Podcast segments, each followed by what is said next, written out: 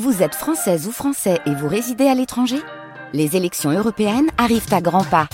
Rendez-vous le dimanche 9 juin pour élire les représentants français au Parlement européen.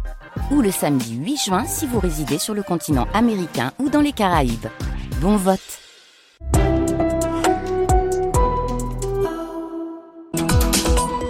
7h44, notre invité donc euh, Véronique Bess, députée sur le secteur des herbiers Montaigu. Nicolas Bonjour à vous Véronique Bess. Bonjour. Une grève commence donc ce soir à la SNCF. Elle va durer jusqu'à lundi. Elle sera particulièrement suivie. C'est les contrôleurs qui demandent des hausses de salaire. Ils ont choisi leur week-end pas par hasard et ça ne vous plaît pas visiblement. Ben écoutez, non, parce que j'allais dire, l'histoire se, se, répète. Moi, j'ai déposé une proposition de loi il y a euh, exactement jour pour jour un an, et rien n'a bougé euh, depuis, alors qu'on a encore des milliers de Français qui vont être euh, pris en otage, qui souhaitaient partir en vacances et qui vont voir leur rêve de vacances s'éloigner. Alors, votre proposition de loi, elle, elle dit quoi? Elle dit interdire les grèves pendant les vacances scolaires. Exactement. Et euh, c'est possible, vous savez. En Italie, ils l'ont fait depuis longtemps maintenant, euh, en prévoyant un an à l'avance les jours de grève qui ne peuvent pas excéder 15 euh, jours à la suite. Euh, et donc, euh, moi, moi, je remets pas en cause, bien évidemment, le droit de grève, qui est un droit constitutionnel. Mais le, le, d'ailleurs, le Premier ministre l'a dit hier. Il y a le droit de grève, mais il y a aussi le, le devoir de travailler. Donc, il y a des personnes qui ont besoin de prendre le train pour aller travailler. Et puis, il y a aussi euh, les personnes qui euh, ont économisé pendant euh, de longs mois pour se payer un petit peu de vacances et qui ne vont pas pouvoir partir en vacances. Véronique Bess, on imagine bien que s'ils ont choisi cette date, c'est pas au hasard. Faire grève quand euh, ça dérange personne, c'est pas efficace. Bah, c'est évident, mais on voit aussi que depuis maintenant plusieurs mois, les, les, les cheminots euh, ont eu des avancées salariales non négligeables. Ça, c'est dit partout aujourd'hui, euh, et, et, je trouve ça même indécent euh, qui prennent encore une fois en otage les, les, Français qui veulent partir en vacances, alors qu'ils ont eu des avancées salariales, alors qu'on a euh, des, des, agriculteurs, eux, qui, avec 60 euh, heures par semaine travaillées, euh, tirent le diable par la queue. Il y, a, y, a, un moment... On, va, on, va, y revenir aux agriculteurs, si vous me permettez, mais d'abord, puisque vous évoquez les, les, avancées salariales des contrôleurs, on, on, on, regardait ça de près dans le journal de 7h30.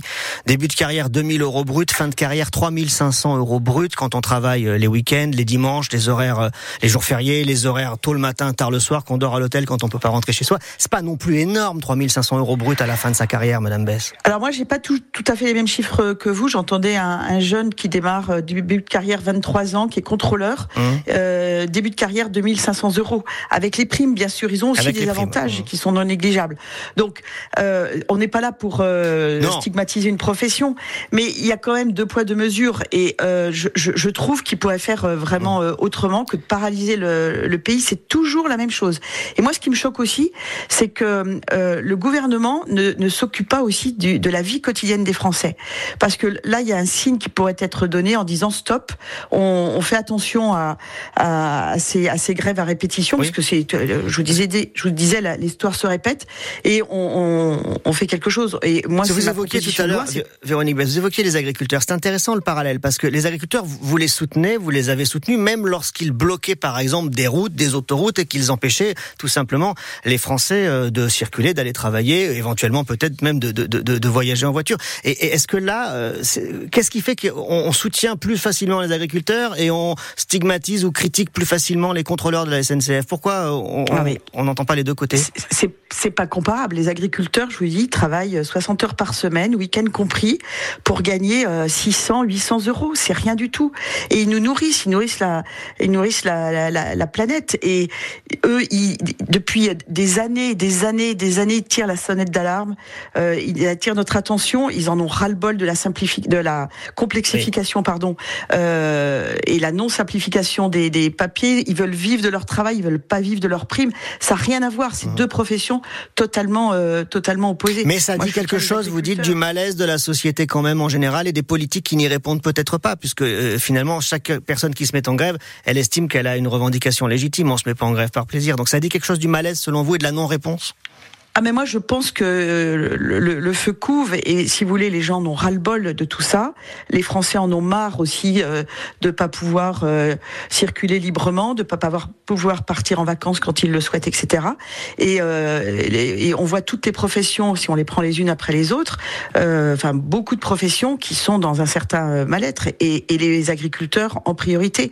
Et, tout ça, ça, ça rejaillit une espèce d'ambiance assez néfaste sur euh, l'état d'esprit des, Français. Moi, je trouve qu'il y a une espèce de mal-être et le feu, le feu couve euh, parce que les gens ne, sont, ne sont pas bien. Et votre texte de loi, il va aboutir là, il va au moins être examiné. Euh, comment vous eh ben écoutez, euh, il est euh, dans l'entonnoir, si je puis mhm. dire, législatif bah depuis euh, depuis un an, alors que c'est une mesure de bon sens en fait. Ce serait assez simple à mettre en place. J'ai vu qu'il y avait d'ailleurs un sénateur centriste qui avait également à peu près la même rédigé voilà une mhm. PPL, mais en fait c'est du bon sens. C'est c'est la vie quotidienne des Français. ils font en tenir compte aujourd'hui plus que jamais. Merci beaucoup Véronique Besse d'être venue en direct ce matin sur France Bleu Océan, députée d'hiver droite de Vendée, secteur Les Herbiers Montaigu. Bonne journée à vous. Merci.